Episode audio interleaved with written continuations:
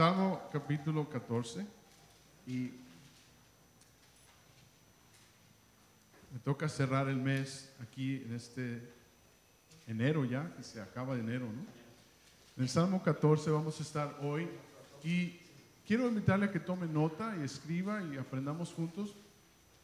En el Salmo 14 vamos a ver que Dios es real. Escriba, ese es el título de esta noche, Dios, un Dios real, un Dios real. Y estamos viendo en los salmos, en estos cantos, emociones de un ser humano, de, David eh, en particular, la mayoría de los salmos escritos por David, hay algunos escritos por otros, ah, pero David la mayoría de los salmos es el autor. En el Salmo 14 vamos a ver esta idea de la depravación del ser humano, la, la pérdida del ser humano, de cómo el ser humano en su necedad vive eh, en ateísmo, vive en una impureza y vive en una rebelión.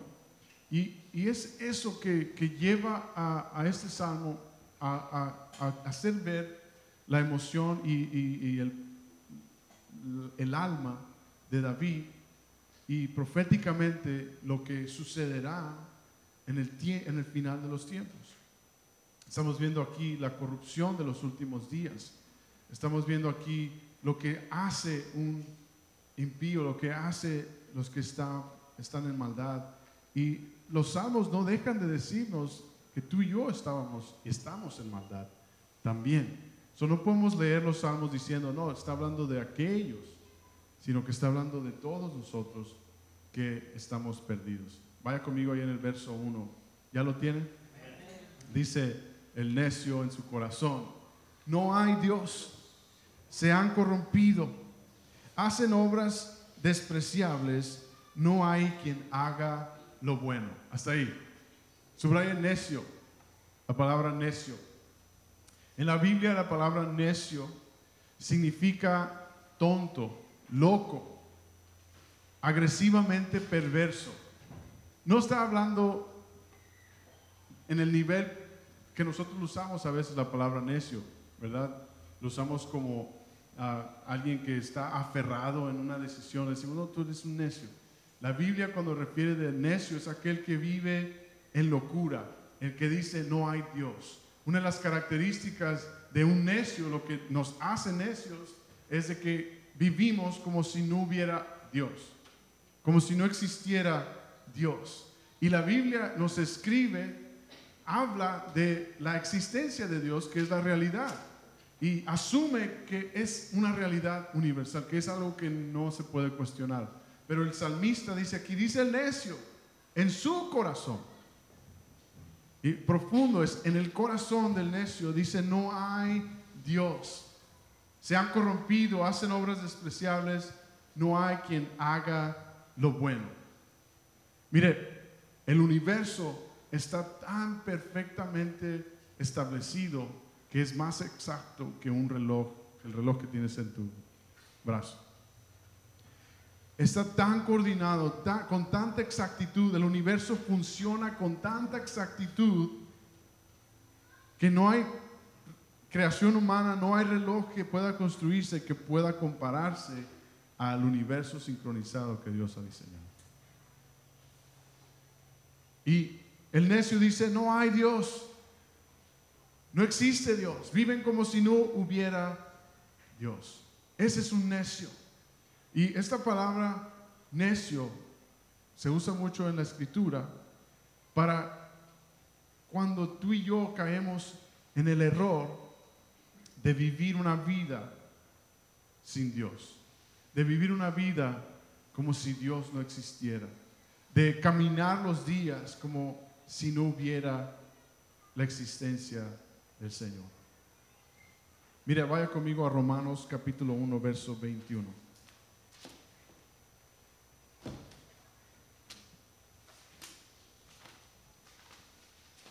Romanos capítulo 1, versos 21 y 22. Si ya lo tiene, diga amén.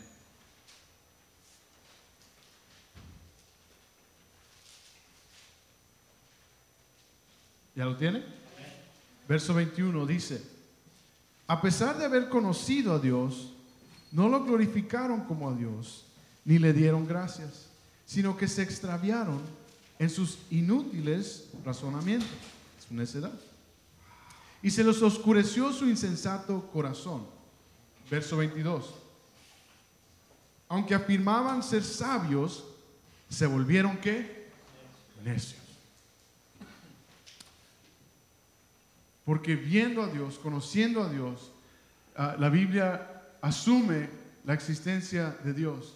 Y ese es el primer punto para nosotros esta tarde. Escriba conmigo. Dios siempre ha sido Dios. Dios siempre ha sido Dios. El hombre que niega a Dios es necio por varias razones. La primera es la negación de que hay un Dios.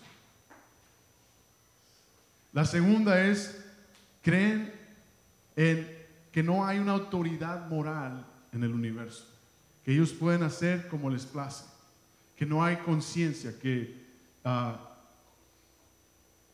como no hay Dios, no hay, no hay problemas, no, no, no, me va a pasar nada, voy a hacer lo que quiero, voy a vivir libremente. no hay consecuencia, no hay efecto, no hay causa. Creen que no existe uh, repercusiones, consecuencias. Eso es bien importante. También creen que todo es científico,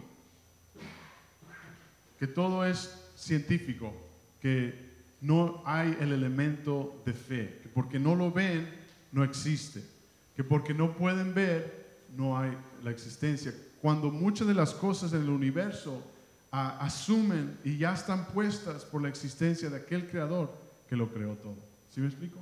Y lo ven todo científicamente, lo ven todo que dos y dos es más y, lo demás no importa. Cuando vimos a, en el Evangelio, vemos a Jesús haciendo milagros, haciéndolo en contra de lo que pensaban los religiosos que debía de ser o que Dios supuestamente iba a hacer. Pensaron que Dios iba a venir a destruir, a derrocar el imperio romano con espada. Cuando Jesús vino por primera vez, vino a, entregar su vida y morir como siervo, como cordero, a dar su vida por sacrificio. También una de las cosas que el hombre que niega a Dios, el necio, toma una postura dramática, una postura súper dramática en cuanto a la suposición de que no hay Dios. ¿Cómo es que hay Dios si hay cosas feas o cosas ah, fuertes que suceden en el mundo? ¿Cómo puede haber un Dios si Dios es amor que cosas, sucedan, cosas, cosas fuertes sucedan en el mundo? Cuando vemos en la escritura que no es Dios quien uh, manda gente al infierno, sino que es nosotros al negar a Dios, nosotros a negar a Jesucristo, nosotros a decirle que no a su obra en la cruz, nos condenamos, dice la Biblia. Ahí es donde está el problema. Ahora podemos decir, Dios siempre ha sido Dios. Dígale a su vecino, Dios siempre ha sido Dios. Dios no necesita que tú creas en Él para Él ser Dios. Él siempre ha sido Dios siempre lo será. no, hay, no, hay, no hay duda. Mas, sin embargo, la respuesta de Dios a la humanidad, a la insensatez, a la necedad tuya y mía, ha sido venir a esta tierra y morir por nuestros pecados. Decir, la respuesta del hombre ha sido entregarse a su necedad, a su desobediencia, a su rebeldía a Dios, a la autoridad a lo que Dios le dijo a Adán y Eva, a la desobediencia, entre el pecado, la caída. Pecado significa separación, muerte. Y esa separación de la presencia de Dios, esa separación de Dios, trajo producto, trajo muerte, trajo perdición al mundo. Y es lo que nos lleva a la caída, es lo que nos va jalando. Mas, sin embargo, cuando éramos pecadores, en el tiempo correcto, Cristo vino a morir por nuestros pecados. Y todo aquel que confiese con su boca, crea en su corazón que Jesucristo es el Señor, que es salvo. Dios siempre ha sido Dios. Mire lo que dice Juan 3:20. Lo explica de esta manera. Porque todo aquel que hace lo malo aborrece la luz y no viene a la luz para que sus obras no sean reprendidas. Nos entregamos a lo malo. Ahora Dios siempre ha sido Dios y en su naturaleza de Dios es quien ha venido a rescatarnos. Es quien ha venido a darnos vida eterna. Y dice aquí el verso 1 en, en Salmo 14, dice que en su corazón el necio, no, no está, está hablándolo profundamente, no está solamente diciéndolo de su cabeza, de su mente, en el corazón dice no hay Dios. Mira lo que dice Spurgeon, el antiguo predicador. Dice que el, predicador apunte al corazón y que predique el amor conquistador de Jesús y que por la gracia de Dios ganará a más dudantes de la fe del Evangelio que cualquier condena en las mejores razones. Simplemente que dirija su predicación al corazón. Dios nos, nos habla en su escritura al corazón, no al, a, la letra. Dios ha mostrado su corazón por ti y por mí. Y es el Espíritu de Dios que trae convicción a nuestras vidas. Es Dios siempre siendo Dios quien ha venido a nuestro rescate. Dígame. Es posible para alguien decir en su mente, tal vez haya Dios. Sí, yo voy a la iglesia. Sí, yo he ido a la iglesia. Pero aún negarlo en su corazón. Si la transformación está en el corazón, en la, en la entrega del corazón de la persona, en su interior, en su fe, en su corazón. Vamos a regresar al Salmo 14. Hay unas realidades. Aquí en el Salmo 14, vaya, vamos a seguir leyendo.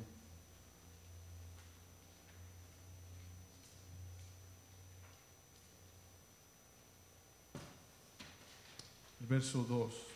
Cuando llegue ahí, diga amén.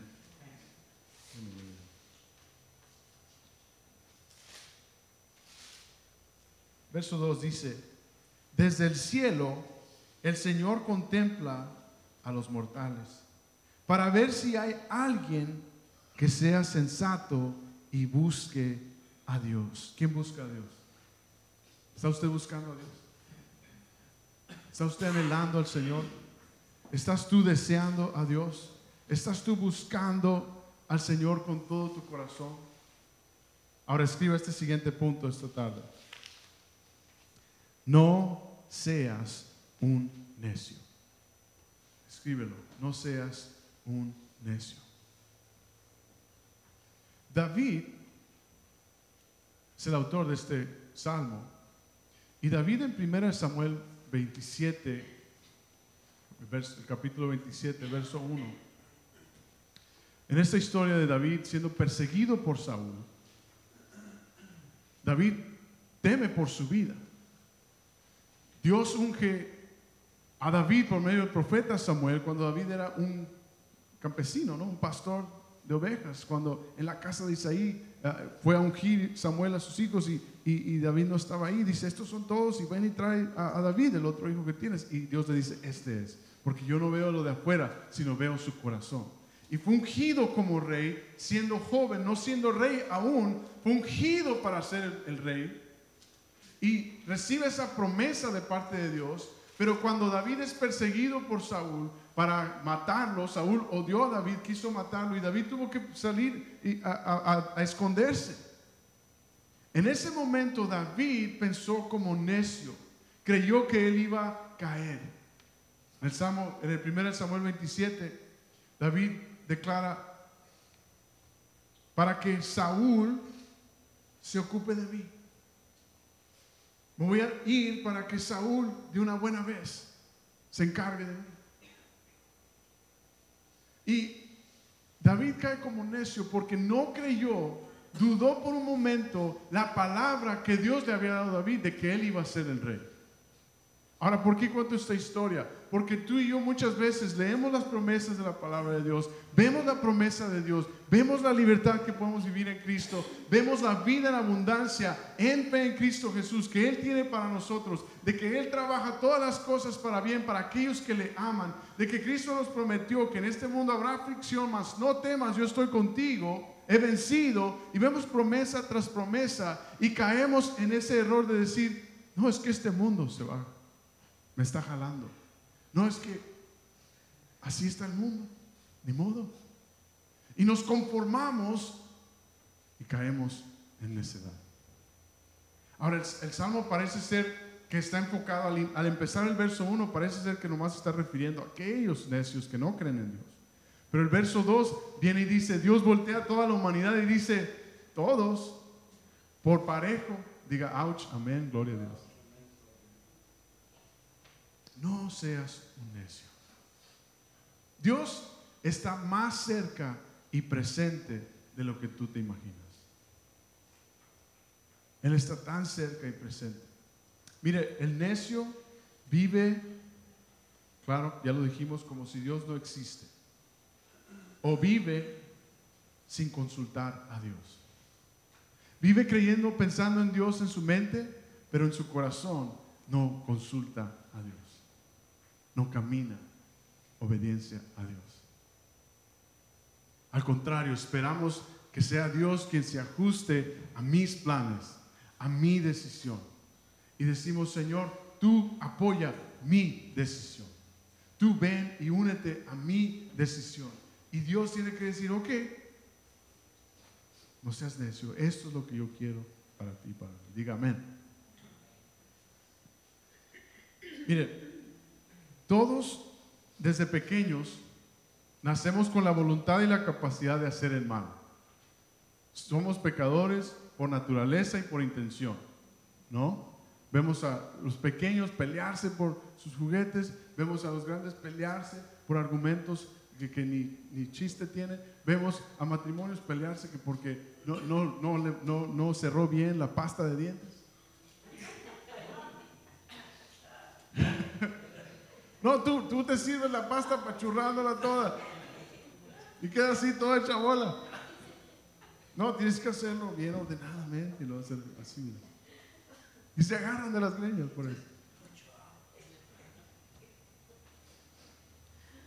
Y nacemos con la capacidad de pecar, ¿verdad? Somos pecadores. Pero debemos de vivir en un mundo como cristianos en el que nadie de nuestra casa debe de enseñarle a hacer el mal a un niño. O sea, una cosa es nosotros nacer con esa naturaleza de pecado y otra cosa es ser ejemplo de pecado a nuestros hijos, a otros. Y es lo que está hablando aquí el Salmo. Está diciendo, Dios ve a todos y dice, no hay uno, todos están perdidos. Mire, una de las trampas de caer en necedad, escríbalas. Una trampa es no poner resistencia a lo malo. Es una trampa enorme. Oh, no pasa nada, es un comercial. Oh, no, es una película, mira, nomás 30 segundos. Eh, esa escena nomás dura 30 segundos. Don't worry y no hay una resistencia a lo malo. Ahora, no quiero que caiga como, porque como seres humanos caemos en ese error, no quiero que caiga en ese legalismo, escúcheme bien, ¿ok? Sino en el corazón el deseo de conducir hacia lo bueno. Aquí en la escritura, el necio es aquel que no conduce su vida a resistir lo malo. ¿Qué dice la escritura en Santiago? Resistamos al diablo, él huirá. Sométanse a Dios, resistan al diablo. Acérquense a Dios y Él se acercará a vosotros, dice Santiago. Otra trampa, somos fáciles para animar a hacer el mal a otros. Más fácil animar a otros a hacer el mal el mal, perdón, que a que hagan lo bueno. ¿Le ha tocado esto en el trabajo? no sé. En un lugar, una circunstancia. No te preocupes. ¿Para qué decirle la verdad? ¿Para qué? Y es más fácil animar. una no hace daño. Una no es ninguna, decía mi abuelo. Y dos, pues ya, ¿para qué? Tres, una trampa. Muchas de nuestras buenas obras están mezcladas con motivos egoístas.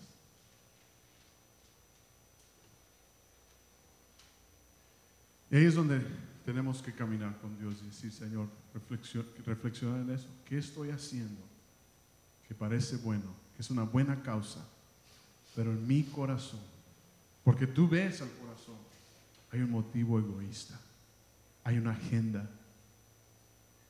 ¿Se fija la dependencia que necesitamos tener de Dios en todo aspecto? Necesitamos una, una dependencia de Dios tan desesperada como el aire que respiras. Deja de respirar por dos minutos. Y si eres bueno, deja de respirar por diez, a ver qué pasa. Te mareas y vámonos. Con Dios lo necesitamos tanto a Dios. Él, él, sabe en la, en, la, en la, posición en la que estamos. Dice, mira, mira abajo y ve que todos se han desviado, palabra clave, todos se han perdido, todos, todos. Y Él sabe la situación que estamos, por eso Él nos da su palabra, por eso Él ha dejado su espíritu. Jesús mismo dijo, les conviene que yo me vaya, le dijo a sus discípulos, Juan 14. Porque vendrá el consolador, vendrá la promesa del Padre. No tan solo he estado yo con usted, el Espíritu de Dios estará en ustedes, en ti y en mí. Por eso su palabra promete que el Espíritu de Dios te ha sellado. en la vida de nosotros. Escribe el punto número 3. Dios mira los corazones. Dios mira los corazones. Esto no es exageración del salmista, de que todos se han desviado, de que todos están perdidos. Mire, vaya conmigo al verso 2. Vamos a leer verso 2 y 3. En Salmo 14. ¿Ya lo tiene? Jehová miró desde los cielos sobre los hijos de los hombres para ver si había algún entendido que buscara a Dios. Todos se desviaron, aún se han corrompido. No hay quien haga lo bueno, ni hay ni siquiera uno. Dios hace ver, en este salmo vemos, Dios muestra la necesidad tuya y mía de salvación la necesidad tuya y mía de un Salvador. Vaya conmigo al libro de Hechos capítulo 17.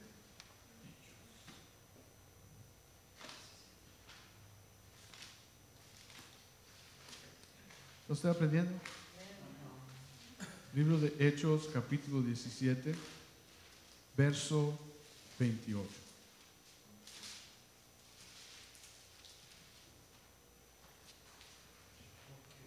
Si ya lo tiene, diga amén. Verso 28, Leo dice, puesto que en Él vivimos, nos movemos y existimos, como algunos de sus propios poetas griegos han dicho, de Él somos descendientes.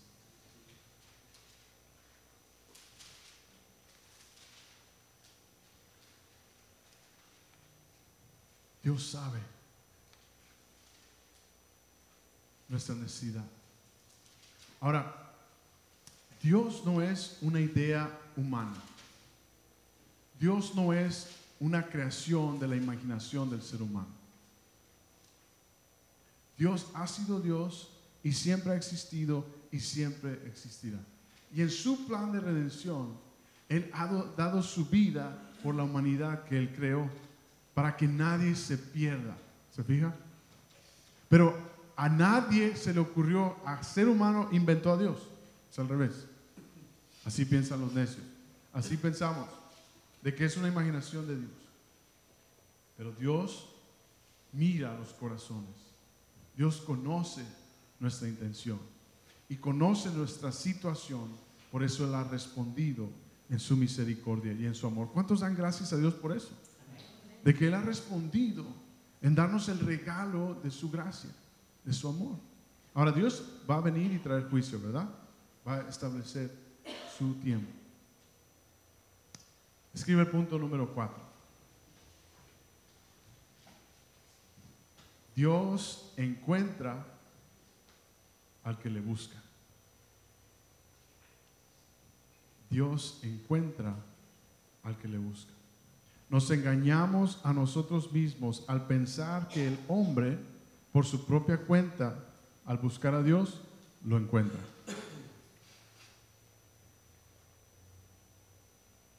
Dios es quien nos encuentra. Vimos el domingo que la parábola de la oveja perdida, de que como ovejas, tú y yo, que por supuesto la oveja es el animal más bruto, que se pierde y no sabe ni cómo regresar, tan distraído, tan débil, y nos compara a Dios a ti y a mí como ovejas, diga gloria a Dios. Pero él, el gran pastor, va y busca a su oveja, va y busca a su creación. El creador vino y dio su vida por el ser humano, por su creación, para levantarnos. Y Jesús termina esto diciendo, el que se arrepiente en el reino de Dios es como esa oveja que ha sido encontrada. Como seres humanos buscamos a Dios, los científicos buscan a Dios, nosotros buscamos a Dios, eh, nuestro intelecto buscamos a Dios, o negamos a Dios, o decimos Dios lo inventó el hombre, fue una idea generada por la historia, por los seres humanos, por la letra del ser humano, por, por las fábulas del ser humano. Y cuando estamos perdidos, porque dice Dios ve a la humanidad que se ha desviado y dice no hay uno, es Dios quien nos encuentra en esta búsqueda, en esta vida, porque todos estamos perdidos hasta que Él nos encuentre. Amén. Ahora, Dios va a usar su palabra, la predicación de su palabra, tu testimonio, tu caminar con Dios, tu fe con Dios, tu esperanza puesta en Él para que otros le conozcan, para que sirvas de testimonio. Dios dijo para que seas luz, seas sal en la tierra. Esto que he hecho en ustedes, que vean, Padre, cómo se aman unos a otros, para que vean que son míos, que son, ellos son nuestros, que somos tuyos, Padre. ¿Se fija la dinámica? ¿Qué encuentra Dios cuando nos encuentra? ¿Sabe que Dios, cuando, te ha encontrado, cuando te ha rescatado, ¿sabe qué encuentra? A un hombre perdido, desviado y sin rumbo ve a toda la humanidad y todos estamos en esta misma situación. Pero es Él quien nos encuentra.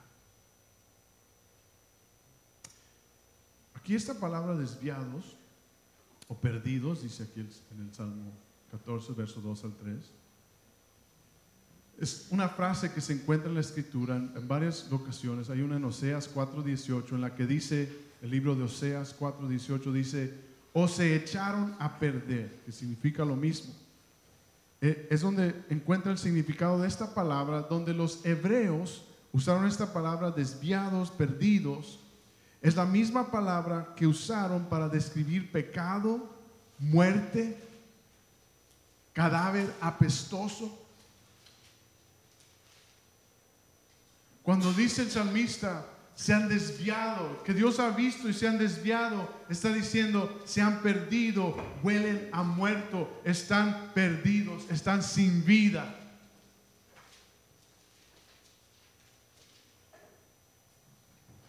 Y es Dios quien vino a darnos vida. ¿Se fija lo importante de estas palabras? Lo importante que es saber el amor de Dios, lo que está expresando David, lo que está expresando la palabra para nosotros ver el amor de Dios. cuando Dios nos encuentra, estamos perdidos, estamos desviados y Él nos posiciona en su amor y nos da un rumbo, una nueva vida. Y por el amor de Dios que Él ha tenido por, por el mundo, ha dado a su Hijo por ti y por mí. Porque estábamos perdidos, porque estamos desviados, porque le necesitamos, porque hay una gran necesidad del Salvador que es Cristo Jesús. Por eso Él dio su vida en la cruz. Por eso cuando Él alzó su último respirar dijo, consumado es, costó su vida. El amor de Dios dio a su Hijo. ¿Por qué Dios dio a su Hijo? Porque vio y dijo, no hay ni uno que haga el bien. Pero hubo aquel que dio su vida.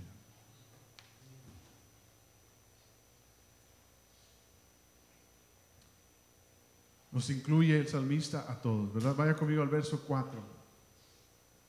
Son nada más seis versos. Verso 4 dice, no tienen discernimiento todos los que hacen iniquidad, que devoran a mi pueblo como si comiesen pan, y a Jehová no invoca. Subraye, y a Jehová no invoca. Ellos temblaron de espanto, porque Dios está con la generación de los justos. Del consejo del pobre se han burlado, subraye el pobre. Pero Jehová es su esperanza. Declara aquí, esos necios están defendiendo su generación, Dios defiende la generación, los que no tienen discernimiento, como si devoraran ese pan como si comieran, está refiriéndose a una avaricia, a una agresión de, de, tener, de destruir, a un deleite que el mal está buscando deleitarse. La maldad está buscando satisfacerse. ¿Se explica? El mal en nuestro mundo, nuestro pecado busca satisfacerse, busca llenarse de más mal, pero es Dios en su espíritu, en su poder, quien es nuestro Jehová. Y los que no le invocan es nuestro Señor. Dice, y a Jehová no invoca. Escriba el siguiente punto, número 5. Dios es nuestra esperanza. Dios es nuestra esperanza. Ponga su atención aquí en esta frase, y a Jehová no invoca. O no, no hay esta palabra también para usarse como oración no oran a Dios, no buscan, no claman a Dios. Una señal fuerte de un necio, y esto se aterriza más a nosotros como cristianos, es el no orar. El no orar es señal de un necio. Diga, ouch, amén.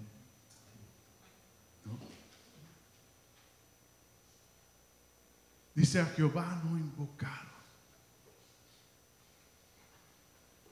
Ah, voy a cumplir 37 años este año.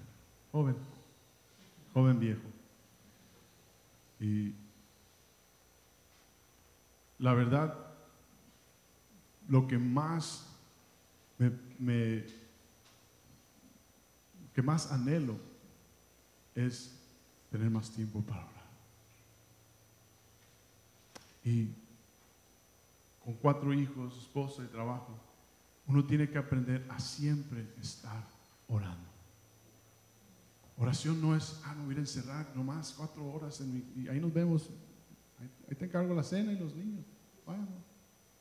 No, orar siempre estar invocando a Dios, hablando con Él, pidiendo de su guía, escuchando su voz, meditando su palabra.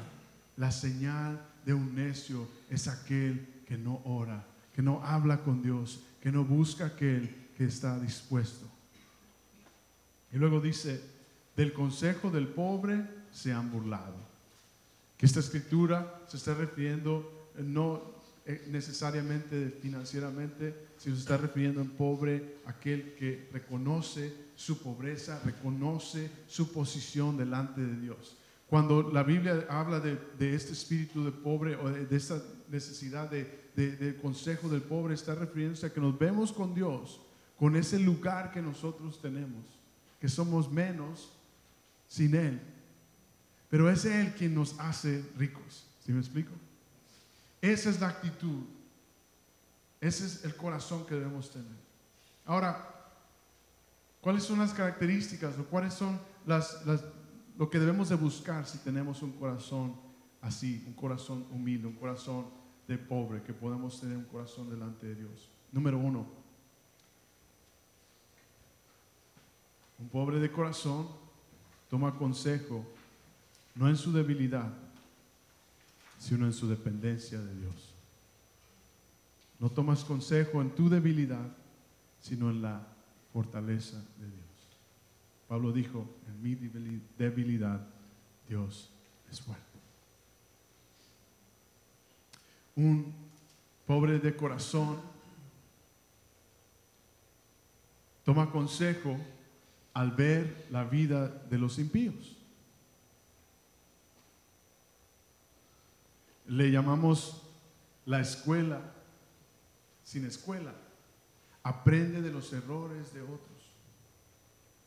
Aprendes de la escuela de otro. Dice, yo estoy observando qué es lo que está yendo conforme a su palabra y lo que no está yendo conforme a su palabra. Y mira lo que sucede cuando alguien va conforme a su propia opinión. Voy a aprender, voy a tomar nota. Señor, me voy a humillar, voy a decir, Señor, tu consejo es mejor. Voy a ver esas observaciones, voy a buscar esas observaciones. Tercero, confía totalmente en la palabra de Dios. Un pobre de corazón sabe que nuestra propia opinión no vale nada. Amén. Mi opinión para tu vida, cero. La opinión de Dios, la palabra de Dios es miel, es vida, viva y eficaz.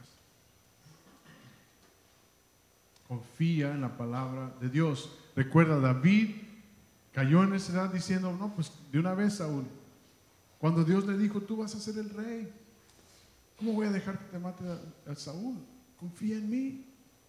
Tú vas a ser el rey, confía en mí, yo te estoy llevando. Por último,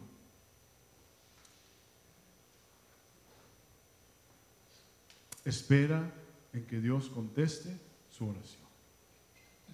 Espera la respuesta de Dios. Y esas se las dejo de tarea, ¿no? Espera la respuesta de Dios. Ahora, regrese conmigo, vamos a terminar el capítulo.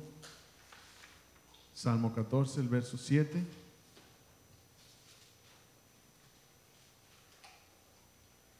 ¿Ya lo tiene? Dice, oh, que de Sión saliera la salvación de Israel. Cuando Jehová hiciere volver a los cautivos de su pueblo, se gozará Jacob y se alegrará Israel. David está mirando que cuando venga la maldad, cuando venga esa desviación del ser humano que, que va de peor en peor, y creemos en la escritura de que va a ir de peor en peor y que cuando llegue el momento oportuno, solamente el Padre sabe, su iglesia va a ser tomada, que es lo que es, vamos a ser tomados, usa la palabra en tesalonicenses, que es lo que le llamamos bíblicamente o teológicamente el rapto. Y de ahí viene la gran tribulación. David se está proyectando a ese futuro más adelante en el que Dios traerá salvación, en el que tomará a todos los cautivos y se gozará y se, se alegrará su pueblo. Y esa es la promesa que vemos en este salmo. Vemos que estaremos alegrándonos en su cumplimiento de que Dios siempre ha sido Dios y Dios ha planeado traer salvación. Y si Él se planeó traer salvación, Él lo va a cumplir. Y Él quiere que muchos le crean, que nadie se pierda. Y es esa la tarea que Dios nos pone. Porque en su reino se establecerá para siempre. Déjenme terminar. Salmo 9, lo vimos hace unas semanas. Salmo 9, versos 7 al 12. Con eso termino.